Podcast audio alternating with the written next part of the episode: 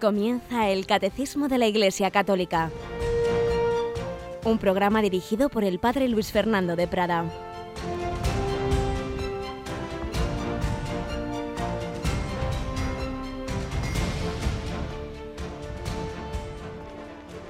Alabados sean Jesús, María y José. Un cordialísimo saludo, queridos amigos, querida familia de Radio María. Aquí estamos una semana más, aquí seguimos aprendiendo de la doctrina de la Iglesia desde su catecismo. Aquí seguimos mirando hacia la Virgen en este mes de septiembre en que hay tantas fiestas y memorias marianas.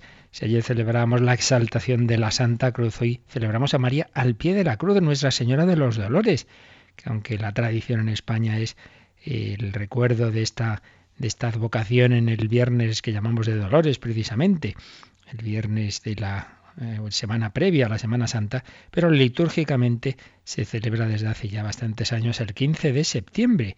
Y como hemos comentado más de una vez, es que María siempre está ahí junto a Jesús y por ello también todas las fiestas cristológicas tienen su paralelo en fiestas marianas. Si celebramos la Natividad del Señor, la Navidad celebrábamos la semana pasada la Natividad de María. Si celebramos en Pascua la ascensión del Señor, celebrábamos en agosto la Asunción de María. Si celebramos a Cristo Rey, celebramos a María Reina. Pues bien, si celebrábamos también la exaltación de la Santa Cruz, el Hijo de Dios nos ha salvado por el misterio de la cruz, celebramos a María, que es colaboradora, que es corredentora al pie de la cruz. Pues vamos a mirar hoy a María eh, desde este momento, desde esta, esta, mirada inicial de la mañana. También el programa de 9 a 10 de la noche de Un servidor, el hombre de hoy y Dios, lo haremos un especial sobre la Virgen María y así pues todo este día vamos a enmarcarlo en esa mirada pero tenemos en el control a Rocío García. Buenos días, Rocío. Hola, buenos días. Vamos a aprovechar también a ir indicando a nuestros oyentes que pronto, bueno, vamos a tener dos, como siempre Radio María y nos lleva la vida de la Iglesia, tanto eh, de las diócesis españolas como del mundo, y este domingo tenemos un evento de una diócesis española, ¿verdad? Nos vamos a ir a Lérida. Allí va a tomar posesión el nuevo obispo de la diócesis allí en Lérida entra y a las 5 de la tarde será esa Santa Misa que Radio María retransmitirá. Pero en esos momentos ya estará el Papa en Cuba. Naturalmente los horarios no nos van a permitir eh, transmitir muchos de los acontecimientos, pero sí lo suficiente para que vayamos siguiendo esos momentos fundamentales de esa primera etapa en Cuba y luego Estados Unidos y Naciones y las Naciones Unidas. Nuestra primera retransmisión, ¿cuándo será, Rocío? Pues aunque el Papa va a estar en, de viaje ya desde el 19, pues Radio María se va a unir el lunes 21. Si el domingo vamos a estar con un señor Salvador Jiménez en Lerida, al día siguiente por la tarde a las cuatro y media vamos a compartir esa Santa Misa desde la Plaza de la Revolución en Holguín, en Cuba. Y toda esa semana, toda esa semana, hasta el domingo 27 por la noche, pues vamos a tener todos los días alguna retransmisión del Papa. El domingo 27 es, eh, termina el Encuentro Mundial de las Familias en Filadelfia.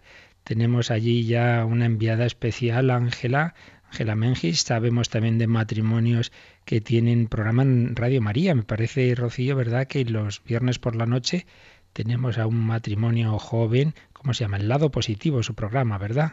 Sí, bueno, matrimonio, varios matrimonios varios, varios, perdón, perdón. se unen en ese programa para pues dar unas directrices sobre la vida en familia, matrimonio, etcétera. Pues eh, se van también allí al encuentro mundial de las familias, así que allí estará Radio María y tendremos esa celebración de la Santa Misa de Clausura el domingo 27 a las 10 de la noche. Así que bueno, vamos a tener a distintas horas esos momentos de conexión con con el Papa y con todo lo que va a ir viviendo en Cuba, Estados Unidos, Naciones Unidas y en Filadelfia el encuentro mundial de las familias. La vida de la Iglesia es la vida de Cristo que se extiende por el mundo entero. Id al mundo entero y anunciad el Evangelio, un Evangelio que va tocando los corazones, que va convirtiendo, que va dando esperanza, como vamos a recordar en esta primera seccioncita de tipo testimonial que siempre tenemos.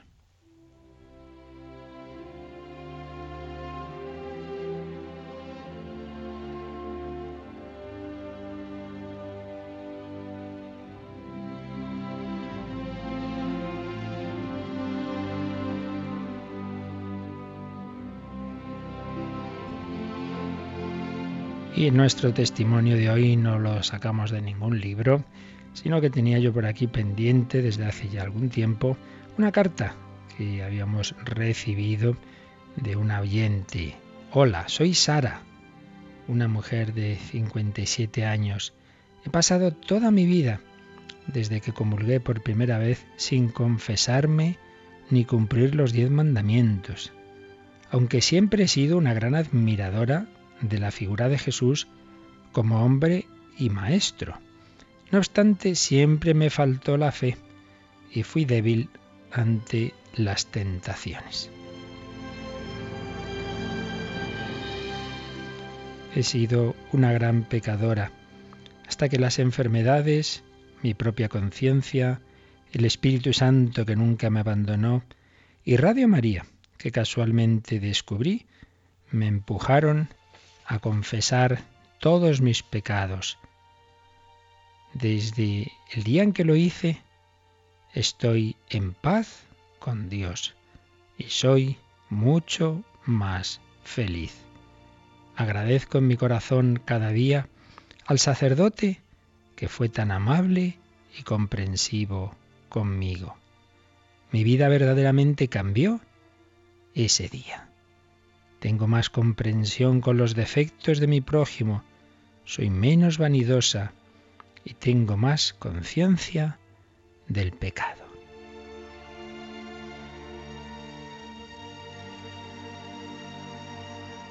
Aprendo muchísimo con vosotros y desde la mañana os escucho. Casi siempre duermo con la radio puesta muy bajita para no molestar, claro. Os agradezco este aprendizaje ameno y sobre todo impagable, porque la salvación del alma no tiene precio. No tengo mucho dinero, pero colaboro en la medida de mis posibilidades con esta radio que ojalá dure toda la vida.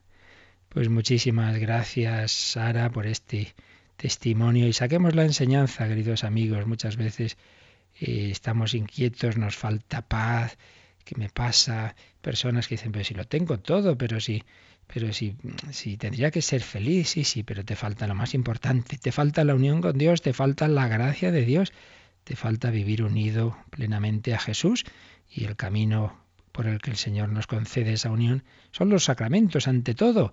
Pues sí, puede haber otros caminos extraordinarios, pero ¿por qué no aprovechar lo que el Señor nos ha puesto ahí tan fácil?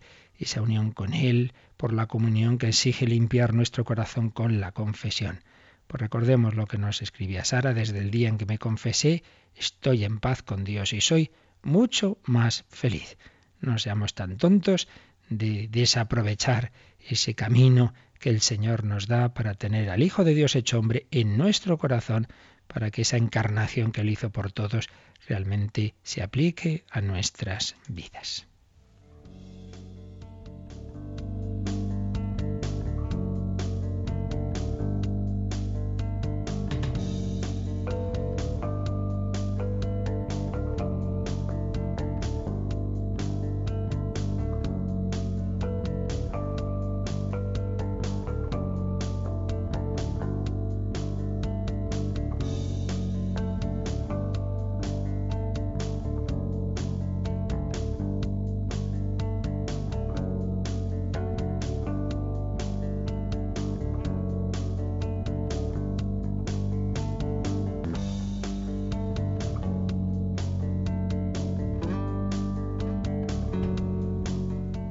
Bueno, Rocío, pues vamos a, resituarnos en el catecismo porque hoy empezamos un nuevo apartado.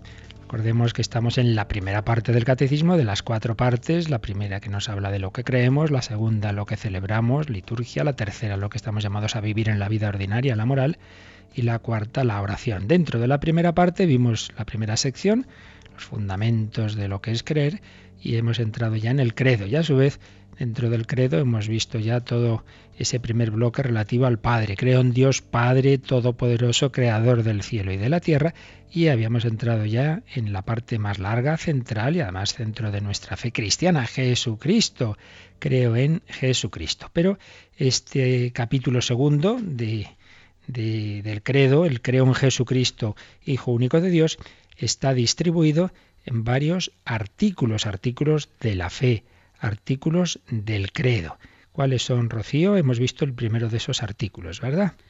Y en Jesucristo, su único Hijo, nuestro Señor. Creo en Jesucristo, su único Hijo, nuestro Señor. Y este es el que hemos visto en los días pasados, porque dentro de este artículo hemos visto esos nombres, esos títulos de Cristo, Jesús, Cristo, Hijo único de Dios, Señor, y todos los demás que fuimos viendo, haciendo, aprovechando para dar una especie de síntesis bíblica de cómo aparece Jesús, primero anunciado en el Antiguo Testamento y luego ya en el Nuevo.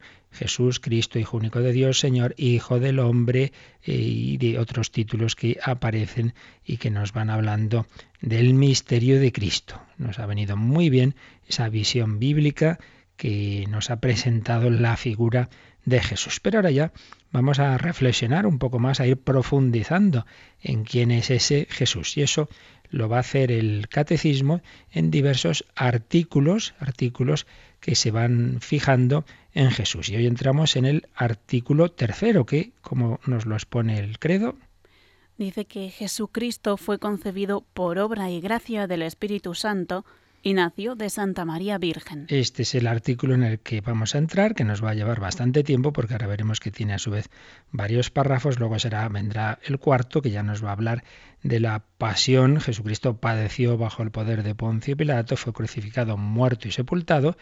Naturalmente llegaremos al a lo que ocurre a continuación. El quinto descendió a los infiernos y al tercer día resucitó de entre los muertos.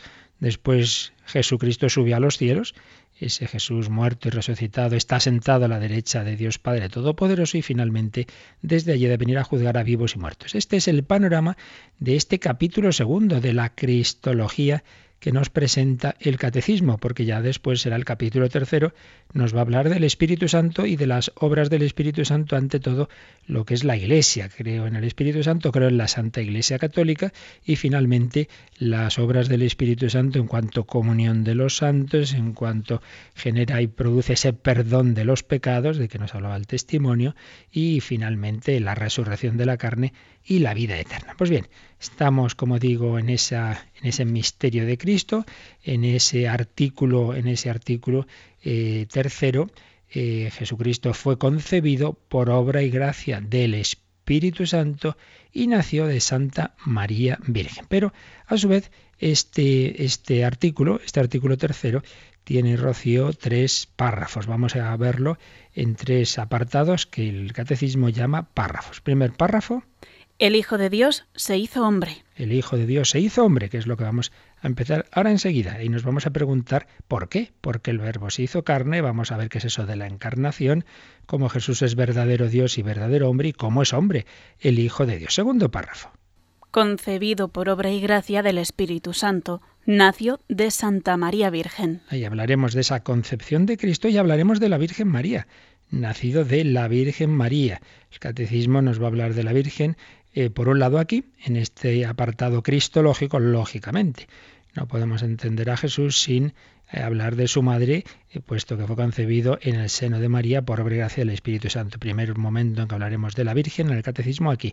Segunda etapa será cuando hablemos de la Iglesia, porque María es también madre de la Iglesia. Jesús fue concebido por obra y gracia del Espíritu Santo, nació de la Virgen María y después, párrafo tercero, los misterios de la vida de Cristo. Porque ese Jesús pues va viviendo distintas situaciones que llamamos misterios, misterio del nacimiento, misterio de la vida oculta, misterio de la vida pública de Jesús, su bautismo, las tentaciones, etcétera, etcétera, etcétera. Así que tenemos por delante pues una etapa realmente preciosa, vamos a poder disfrutar porque si hay otras partes del credo más, más áridas, más duras, pues aquí es toda una preciosidad, algo con lo que por un lado aprendemos, nos formamos, pero que nos puede venir muy bien para nuestra oración, porque a fin de cuentas la oración cristiana ante todo debe ser contemplar a Jesucristo. Y precisamente Dios se ha hecho hombre y podemos contemplarlo. Es la gran enseñanza de la doctora de la Iglesia, la doctora de la oración, nuestra Santa Teresa de Jesús, que ya quería hacer oración y algunas personas, algunos libros decían, bueno, pues así pensar en la divinidad, eh, elevarse a lo alto, y dice, bueno, bueno, bueno me elevo al pero mirando a Jesús, que para eso Dios se ha hecho hombre, para que le tengamos ahí muy cercano, para que yo pueda tener a ese amigo, un amigo que comparte mi naturaleza humana.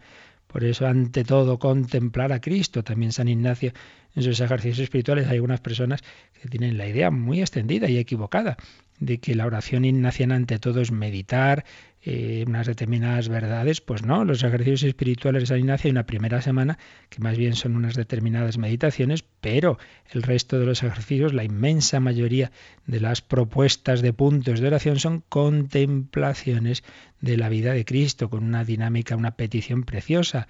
Pedimos conocimiento interno del Señor para más amarle y seguirle. Si es que esta es la clave, la vida cristiana ante todo que es conocer al Señor, al Señor Jesús, al Hijo de Dios hecho hombre, un conocimiento interno del Señor que llegue a su corazón y que a su entre en el mío, en mi corazón. Y ese conocimiento que me va a llevar a amar y a seguir. Cuando conoces a una persona extraordinaria, la vas con ese conocimiento te va llevando a más amor, la vas amando. Y por tanto a un seguimiento e imitación, me voy pareciendo a ella. Me gusta su forma de ser, se me va pegando.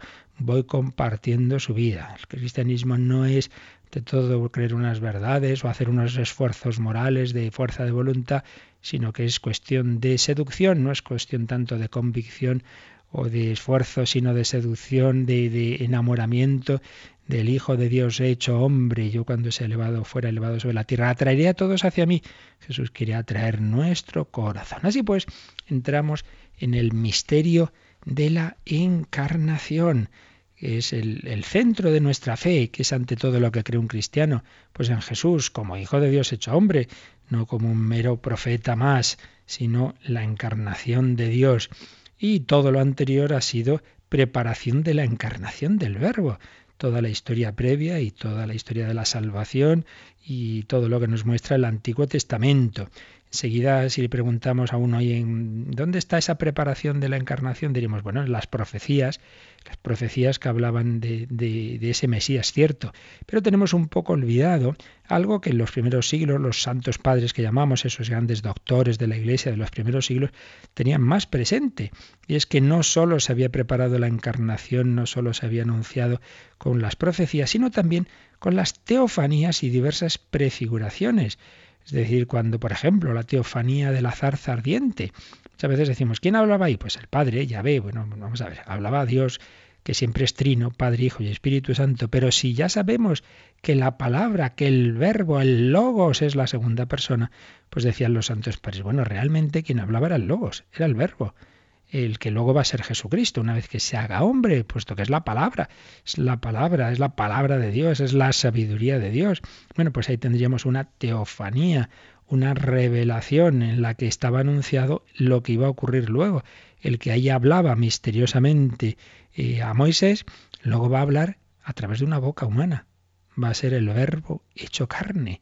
Entonces, una teofanía, como aquella otra teofanía de Mambré, cuando está Abraham y Sara y se presentan tres personajes y se ha visto ahí una prefiguración también de la encarnación y quien está hablando es el verbo, el verbo que le habla a Abraham y que le dice que va a tener un hijo. Teofanías, prefiguraciones de diversas formas, diversos símbolos y profecías. Y todo ello va preparando ese momento central de la historia que es la encarnación. Pues por ahí es donde normalmente se han comenzado las reflexiones sobre Jesucristo, las cristologías. Es verdad que en nuestra época moderna hay otras cristologías que comienzan por la Pascua, por el misterio de, la pasión y resurrección del Señor. Pues una vez que vemos que está resucitado Jesús, creemos en Él como Señor y desde ahí reflexionamos. Por ello se hace la cristología esta pregunta, ¿no? ¿Cuál es el centro de nuestra fe? ¿La Pascua? Jesús muerto y resucitado o la Navidad? Bueno, ambas son centrales. Sería una elipse con dos focos, ¿verdad? Ambas son centrales. Pero mm, nos vamos a inclinar, siguiendo a, a y otros muchos autores, por el misterio de la encarnación, porque claro, no, Jesús no podría haber muerto y resucitado si no, si no fuera ante todo el Hijo de Dios que se ha hecho hombre, si no se hubiera hecho hombre. Y de hecho el cardenal Sembor, toda su cristología, la titula con esa frase de San Pablo. Eh, Dios ha enviado a su Hijo. Es lo primero que San Pablo descubre cuando en el camino de Damasco se convierte y dice, pero, pero ¿quién es este? ¿Quién es este? Eh, ¿Quién eres, Señor? Yo soy Jesús a quien tú persigues. ¿Quién es este? Pues el Hijo que Dios ha enviado. Dios ha enviado a su Hijo. Entonces ese Hijo se ha hecho carne, se ha hecho, se ha hecho uno de nosotros y, bueno, luego ha vivido, ha muerto, ya ha resucitado. Definitiva, tampoco se trata aquí de optar por una cosa u otra, sino que nos enriquezcan todas estas perspectivas, porque el misterio de Cristo supera todos nuestros esquemas, todas nuestras eh, posibilidades de reflexión, pero de una manera que lo que hace es enriquecernos para que Mm, digamos, nunca nos cansemos, no nos vamos a aburrir nunca, ¿no? Nunca podemos decir, ya, ya me conozco a, a Jesucristo. Pues nunca, nunca del todo. Siempre nos va a superar y nunca vamos a tener ni desde luego tiempo en nuestra vida, tengamos los años que tengamos, para agotar toda la reflexión sobre este misterio de Cristo. Ciertamente aparecen en, en toda la escritura esos testimonios bíblicos que nos desarrollan esta idea que Dios ha enviado a su Hijo. Recordad cuando Jesús empieza su misión en la sinagoga de Nazaret. El Señor me ha ungido y me ha enviado. En esa parábola de los viñadores homicidas, Jesús se presenta como el último enviado por Dios. Dios ha ido enviando a sus criados, es decir, los profetas, finalmente envía a su Hijo. Desde luego, todo el cuarto Evangelio, el Evangelio de San Juan, está lleno de expresiones de Jesús que manifiestan su conciencia filial y mesiánica. Fijaos lo que dice Jesús en la oración sacerdotal en la última cena en Juan 17:8. Yo les he comunicado las palabras que tú me diste, está hablando con el Padre, y ellos las han recibido y han conocido verdaderamente que yo salí de ti y han creído que tú me has enviado, que tú me has enviado. Y unos días después, el mismo domingo de Pascua, tal como lo presenta San Juan, Juan 20, 21, cuando Jesús resucitado se aparece la tarde de ese domingo de Pascua y derrama sobre los apóstoles el Espíritu Santo, les dice, como el Padre me ha enviado, así también os envío yo, como el Padre me ha enviado. Es ciertamente una idea central de nuestra fe. El Padre ha enviado a su Hijo, Dios ha enviado a su Hijo. San Pablo lo va a decir de muchas formas, de una muy bella, por ejemplo, en Romanos 8:32. El que no reservó a su propio Hijo, sino que lo entregó por todos nosotros, ¿cómo no nos dará todo con él? El que no reservó a su propio Hijo, sino que lo entregó por todos nosotros. Aquí está la clave para comprender la misión redentora de Jesús. Tenemos esa cita, ese número pi bíblico, podríamos decir Juan 3.16, 3, 14, 16, sería dos versículos, tres versículos centrales y preciosos. Y el 16 dice esto, porque tanto amó Dios al mundo, que entregó a su unigénito, para que todo el que cree en él no perezca, sino que tenga vida eterna. Tanto amó Dios al mundo, que entregó a su Hijo único.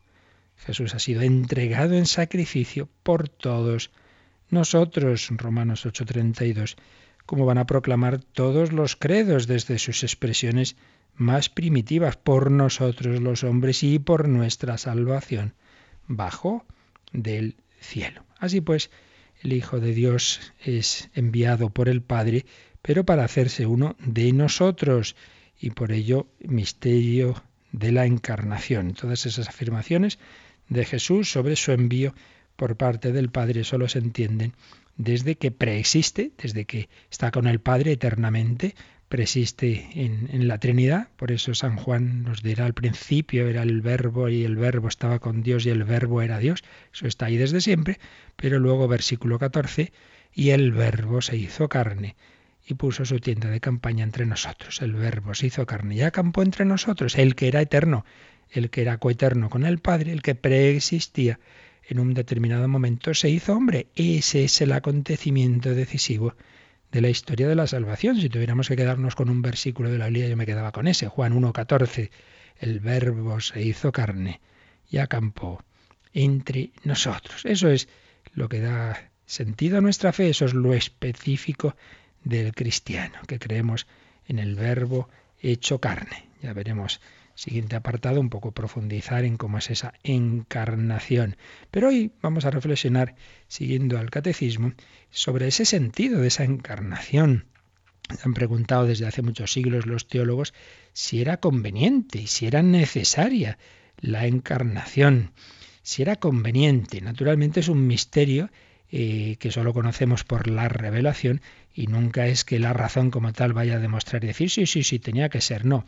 Pero lo que se quiere decir con la conveniencia o con la necesidad, ya veremos en qué sentido, es que algo que supera lo que nosotros hubiéramos imaginado, pero no repugna a la razón, es conveniente, es decir, una vez que ya la conocemos, decimos, pues mira, es muy coherente con ese Dios amor que vamos conociendo.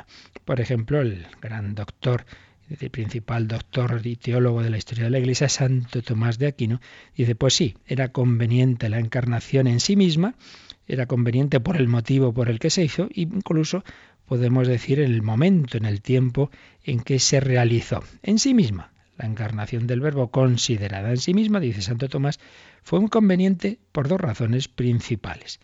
Por la naturaleza misma de Dios, que es el sumo bien, y el sumo bien se comunica en grado sumo.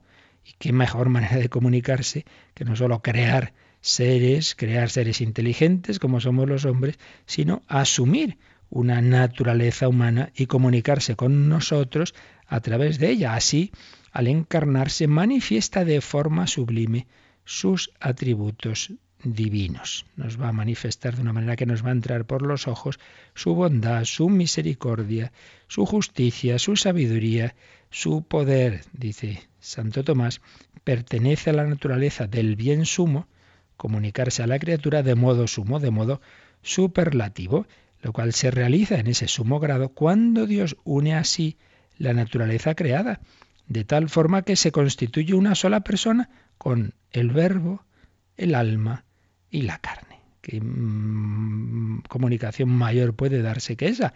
Que el verbo eh, se comunica asumiendo la naturaleza humana que él mismo ha creado. La encarnación es conveniente en sí misma, la encarnación es conveniente por el motivo por la que se hizo, que es lo que veremos a continuación, porque el verbo se hizo carne. Santo Tomás, como San Buenaventura, pues se va a fijar en que fue por la redención, fue por salvarnos, fue por liberarnos del pecado, por restaurar el daño de la culpa, para promover al hombre en el bien, etc. Y en cuanto al momento en que se hizo, Dice Santo Tomás, bueno, podía haberse realizado en cuatro momentos. Al principio del mundo, antes del pecado, inmediatamente después del pecado de Adán, al final de los tiempos y cuando de hecho se hizo. Entonces dice Santo Tomás, bueno, pues parece lo más conveniente que haya sido cuando ha sido, porque al principio del mundo, bueno, pues ahí hacia quién se iba a, a manifestar esa encarnación. La medicina se aplica a los enfermos, aún no había esos enfermos. ¿Que hubiera sido justo después del pecado? Bueno, podría haber sido. Pero dice Santo Tomás, bueno, mm, mejor no, porque había que dar un tiempo al hombre que había pecado por soberbia para que se humillara y reconociera la dignidad de un redentor y la necesidad de un redentor. Por otro lado, para que el hombre, según su capacidad de crecimiento, fuera pasando de lo imperfecto a lo más perfecto, y por la misma dignidad del verbo, eh, que, cuyo advenimiento fue conveniente que fuera anunciado con mucha antelación. Bueno, son razones que Santo Tomás piensa que, que pueden hacernos ver como más conveniente haber dejado un tiempo. Y en cualquier caso, lo que sí, esto ya son elucubraciones, pero lo que no es elucubración es que ese momento en el que se produce la encarnación precisamente va a dar lugar a la expresión plenitud de los tiempos. Y aquí tenemos otra cita muy importante que hay que recordar siempre. Antes decíamos Juan 3, 16, tanto amó Dios al mundo que le entregó a su único hijo.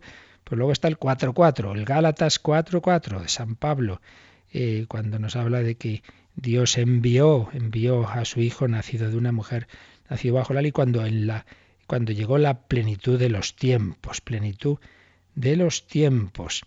Eh, ¿Qué quiere decir eso? Pues que el tiempo ha alcanzado su plenitud, la historia ha alcanzado su plenitud cuando el Eterno ha entrado en ella. El, escribió Juan Pablo II con la preparación del, del, jubileo del 2000, precisamente en el aniversario de este hecho central, escribía en tercio milenio adveniente, el tiempo se ha cumplido por el hecho mismo de que Dios con la encarnación se ha introducido en la historia del hombre. Así pues, la plenitud de los tiempos es que la eternidad, o mejor dicho, aquel que es eterno, Dios ha entrado en nuestra humanidad, se ha introducido en la historia del hombre. El mismo que es eterno, infinito, entra en el tiempo, asumiendo la condición limitada de la criatura, y así el tiempo llega a ser una dimensión de Dios. Estoy siguiendo ahora unos apuntes de un señor Rico Pavés, que ha sido profesor de Cristología y está a punto de publicar un, libro de Cristología y, y, ahí va a recoger todas estas sus enseñanzas que a su vez recogen toda la tradición de la Iglesia. Los padres de la Iglesia entendían que la liturgia es la vida del cielo en la tierra, porque el verbo ha traído el cielo a la tierra. Así pues, conveniencia de la encarnación, ciertamente. Necesidad, podemos decir que era necesario.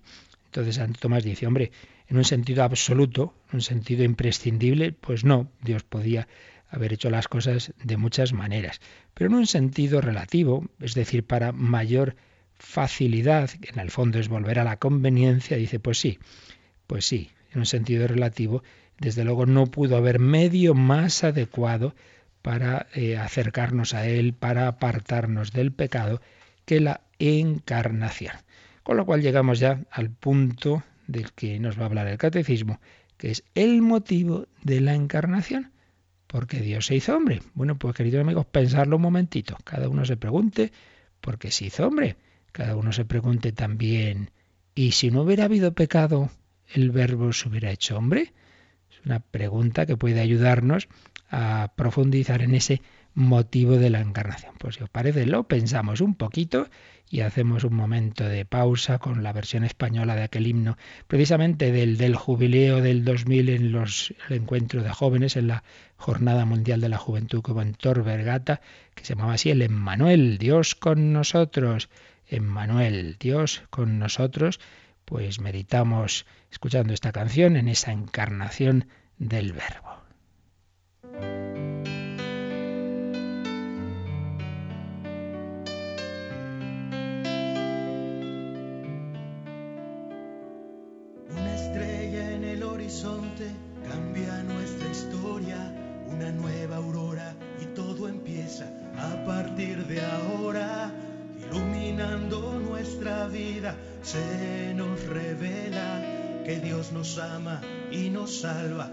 es luz, camino y verdad.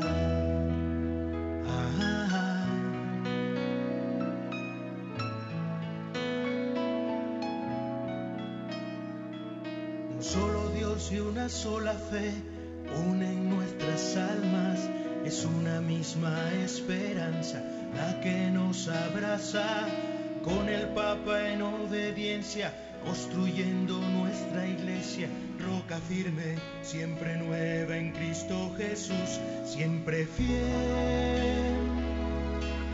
Bajo la misma luz, bajo su misma cruz, cantando a una voz.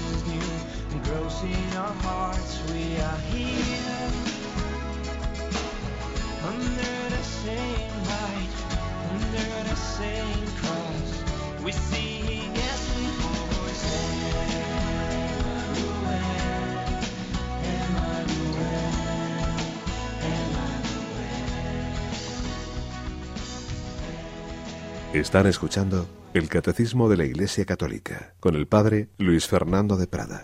Emmanuel, Dios con nosotros. Bueno, Rocío, ¿has pensado la pregunta que hemos hecho? Claro que sí, yo hago los deberes. Bueno, vamos a ver. Entonces, primera cuestión. ¿Por qué el verbo se hizo carne? ¿Por qué Dios se ha hecho uno de nosotros? ¿Por qué se encarnó? ¿Qué te parece?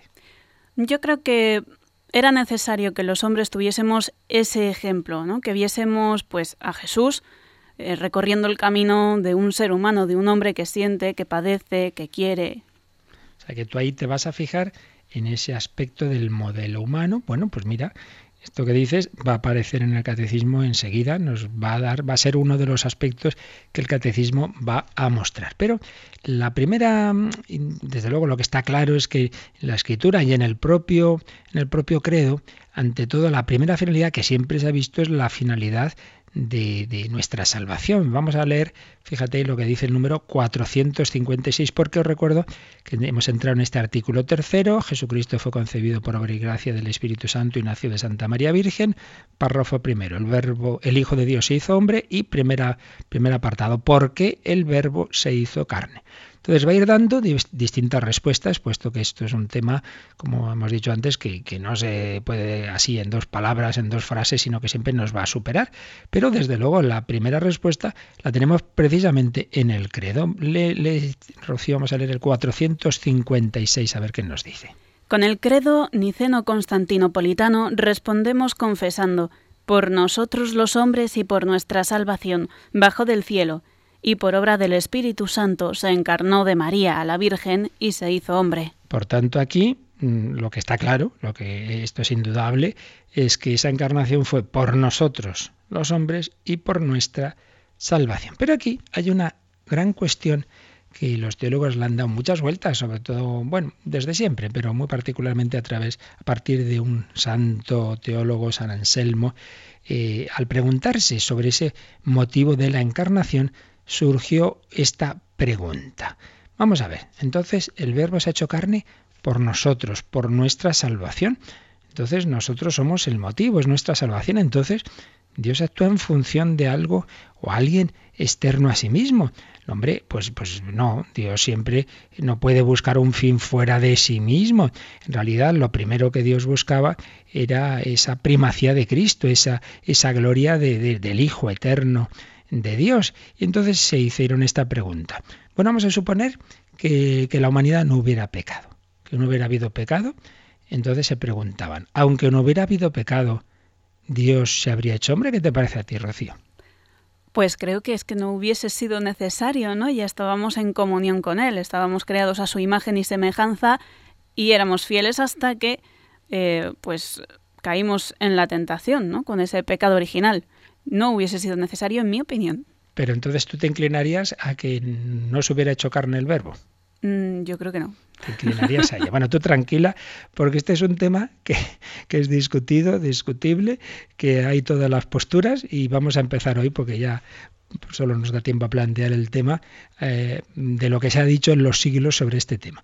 Que, mm, repito, se pueden dar distintas respuestas, puesto que no deja de ser una, una cierta elucubración nuestra, pero la vamos a hacer porque no es mera elucubración, no, no porque al ver los argumentos de unos y otros vamos a aprender mucho, que por eso lo traigo ya aquí este tema, no por hacer, ya digo, ahí elucubraciones gratuitas, sino para que nos demos cuenta de que estos misterios de Dios pues tienen como muchos aspectos, muchos matices, que todos ellos nos enseñan algo, nos enseñan algo de Dios, nos enseñan algo de Cristo, nos enseñan algo de nosotros mismos, de la vida cristiana, y por eso vale la pena, porque así también vamos a seguir aprendiendo, vamos a seguir recogiendo distintos textos bíblicos que nos van a dar los matices, los aspectos de este centro de nuestra fe que es la encarnación.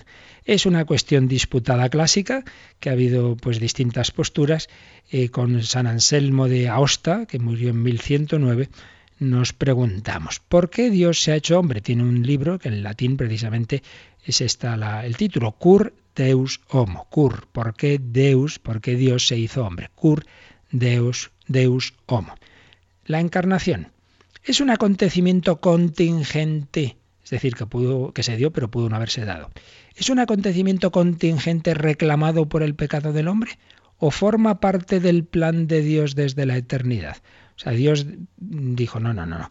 Vamos a hacer una creación, vamos a crear seres inteligentes y vamos a encarnarnos. El, el hijo, la segunda persona, va a hacerse hombre, con pecado o sin él. ¿Forma parte del plan de Dios ese hacerse hombre? Y entonces Dios ya lo que tiene decidido es esa comunicación suya extraordinaria eh, a través de la encarnación, o es simplemente la encarnación un presupuesto para el sacrificio redentor, para morir por los hombres y salvar a la humanidad de ese pecado que Dios ya sabía que íbamos a cometer. ¿Es un presupuesto para el sacrificio redentor o tiene un significado en sí misma, siendo el fundamento de la nueva creación? En fin, ha habido distintas respuestas, pero básicamente se pueden reducir a dos. La primera, llamada tesis redentiva o soteriológica, que es por la que se inclinaba nuestra querida Rocío, ve en la encarnación sobre todo un remedio al pecado del hombre. Y en cambio la segunda, llamada perfectiva, subraya el primado cósmico de Cristo. Considera que la encarnación es el cumplimiento de la creación, es digamos lo último y la parte central y, ya el, sumum, ¿no? Como pues esa tarta que, que culmina el banquete, pues de la encarnación, de la creación. Dios ha ido creando distintos seres y finalmente crea una humanidad a la que se va a unir hipostáticamente, a la que la segunda persona de la Trinidad se va a unir. Y entonces, aunque no haya pecado o no hubiera habido pecado, eso sí va a realizar. Primera tesis es por la, nuestra salvación y por tanto previendo a Dios que íbamos a cometer el pecado, pues se va a hacer carne para salvarnos ofreciendo la vida en la cruz. Segunda tesis, la tesis perfectiva, es decir, no, el primado cósmico de Cristo de todas maneras se hubiera dado la encarnación. La primera la redentiva, su principal exponente Santo Tomás de Aquino, aunque ya veremos que hay que matizar hasta qué punto Santo Tomás ponía esta tesis o simplemente decía, bueno, es que es lo que ha ocurrido, de hecho ha sido así, entonces para qué vamos a, darle vueltas a las cosas. La segunda, más bien es de un autor, es la de un autor, gran autor franciscano, Duns Escoto, Juan Duns Escoto, aunque ya fue anticipada por Ruperto de Deutsch y otros autores. Em, lo que dice Santo Tomás, en realidad ya decimos, por supuesto, Dios, por poder, pues claro que podía haberse hecho carne aunque no hubiera habido pecado, pero lo que nos viene a decir es que a fin de cuentas la, teología no puede ser teología ficción, sino que simplemente parte de lo que hay, de lo que nos dice la Escritura. Y desde luego la Sagrada Escritura, los pasajes de la Sagrada Escritura, está claro que señalan como razón de la encarnación el pecado del hombre. Ante todo el primer pecado, el pecado original, y en general, pues todos los pecados de la humanidad. Entonces dice Santo Tomás, bueno, si es que esto es lo que dice la Escritura, pues digamos eso, que la encarnación ha sido ordenada por Dios para remedio del pecado. Y entonces, claro, ¿cuál es la consecuencia de esto? Que si no hubiera habido pecado, no hubiera habido encarnación. Pero repito que dice Santo Tomás en algún sitio que que no se puede excluir también la otra opción, la otra hipótesis. Por el contrario, Duns Scotto pone el motivo de la encarnación no tanto en la redención del hombre del pecado, cuanto en el primado de Cristo en la creación, en, hacer esa, en esa humanidad, en ese hombre, en ese hombre, pues que todos, que nos demos cuenta que es el centro de la creación, porque ese hombre a la vez que hombre es Dios. Entonces dice Duns Scotto, si la caída fuese la causa de la predestinación de Cristo, se seguiría que la obra suprema de Dios, que es la encarnación, estaría condicionada externamente. O sea, que hubiera dependido, y además hubiera dependido del pecado del hombre, porque y entonces dice Don Sescoto, parece muy poco razonable que Dios deje de hacer una obra tan excelsa, comunicarse con nosotros por la encarnación, parece muy poco razonable que Dios deje de hacer una obra tan excelsa a causa de la buena conducta de Adán, es decir, si Adán no hubiera pecado.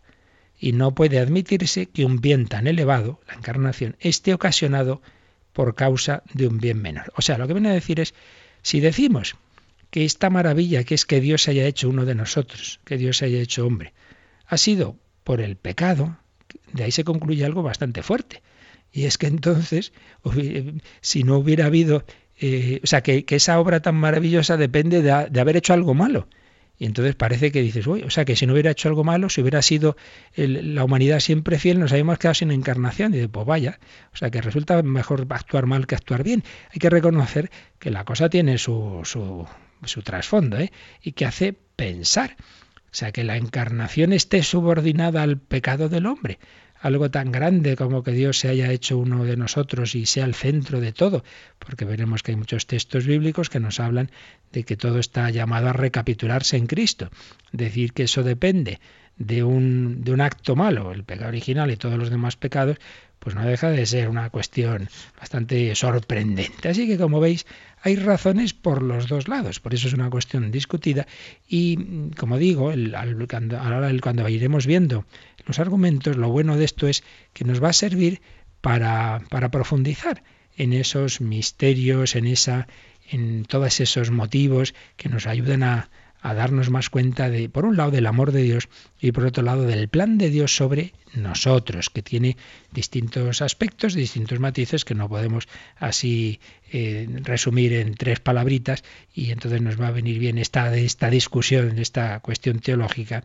para ver los textos bíblicos que, que por un lado nos dicen que ciertamente así ha sido, que Dios ha hecho hombre para nuestra salvación, que ha muerto por nosotros, que nos ama tanto que ciertamente todo ese poder infinito de Dios está en función de, que nadie se pierda. Eh, no he venido a llamar a los justos, sino a los pecadores. Dios, el Padre, no quiere que se pierda ni uno solo. Ciertamente, amor misericordioso hacia ese hombre herido, eso está claro. Pero por otro lado, veremos también textos de que Cristo es el centro de la creación y de que la creación culmina su perfección, culmina en esa encarnación. Bueno, pues como ya nos ha ido ya el tiempo y esto es muy importante, mañana comenzamos a ver esos, esas series de, de textos en cada uno de los lados, en cada una de estas posturas que en el fondo veremos que no hay por qué contraponerlas, sino que son complementarias, son distintos aspectos de ese plan de Dios que nos ama infinitamente pero que a su vez nos hace ver que nuestro bien precisamente está, en que estemos centrados en Cristo, en que reconozcamos a Cristo como centro, como aquel que está llamado a ser Rey, centro de los corazones, plenitud de todo. El Verbo se ha hecho carne para que nosotros, como dice la carta a los filipenses, pues toda rodilla se doble ante Él, ante Jesús, toda lengua proclame, Jesucristo es Señor para gloria de Dios Padre. Pues nada, lo iremos viendo, lo vamos meditando ahora. Agradecemos en cualquier caso al Señor que se ha hecho hombre por cada uno de nosotros, el verbo hecho carne por amor. Y estos últimos minutos, pues si queréis alguna consulta, alguna pregunta, alguna por correo o por teléfono, nos recuerdan ahora cómo podéis hacerlo.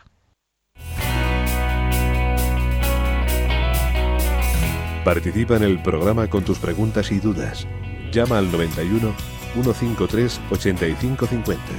También puedes hacerlo escribiendo al mail catecismo arroba radiomaria.es. Catecismo arroba radiomaria.es.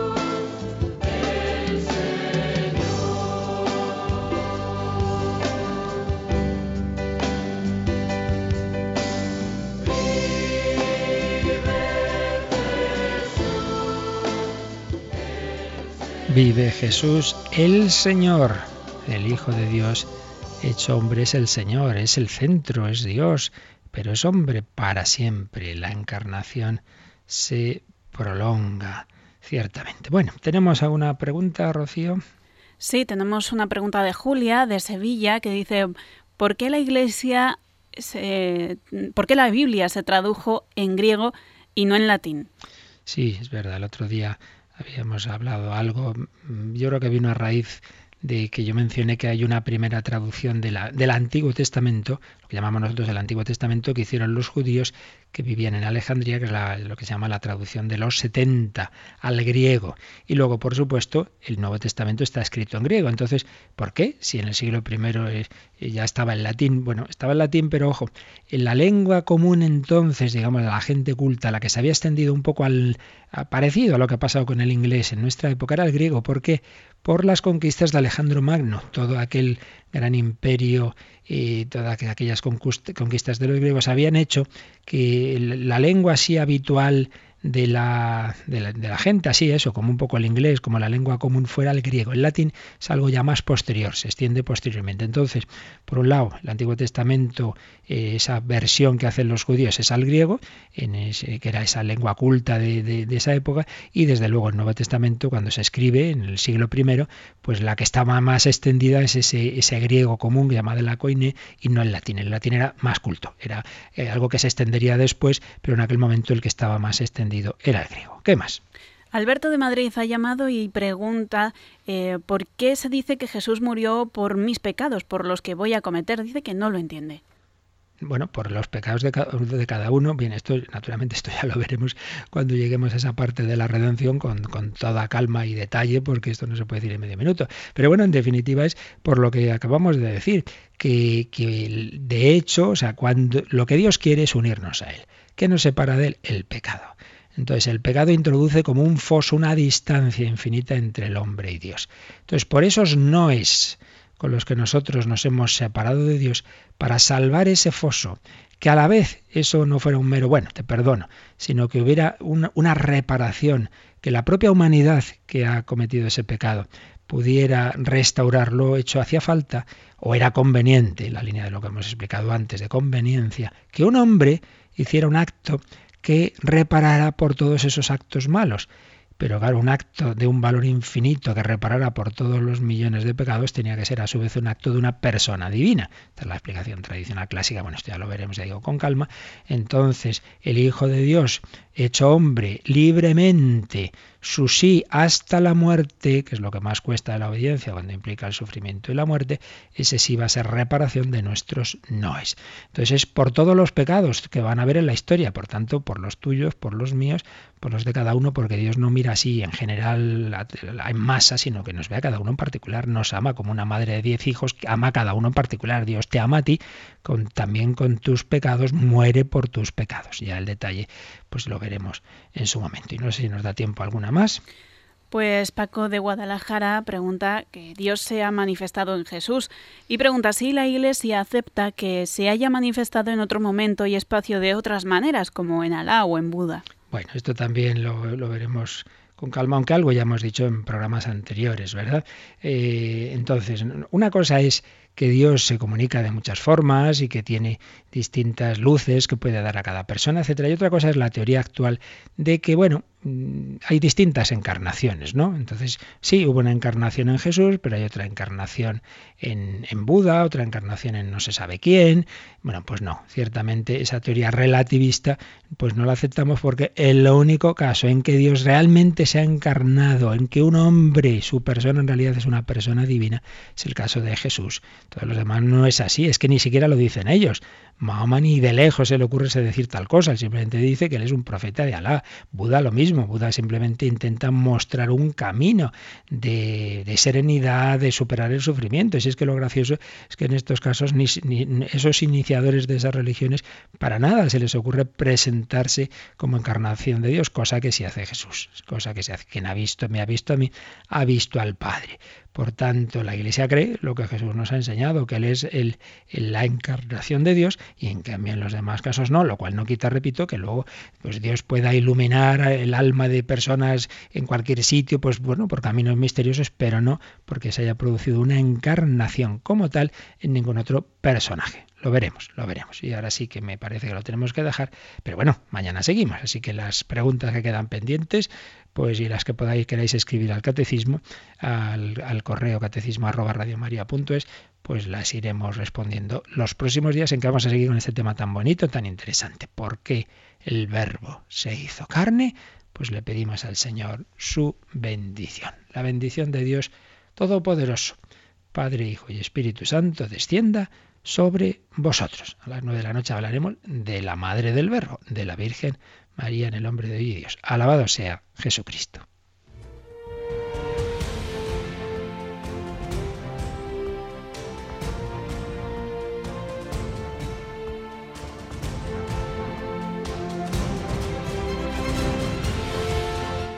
Han escuchado en Radio María el Catecismo de la Iglesia Católica un programa dirigido por el Padre Luis Fernando de Prada.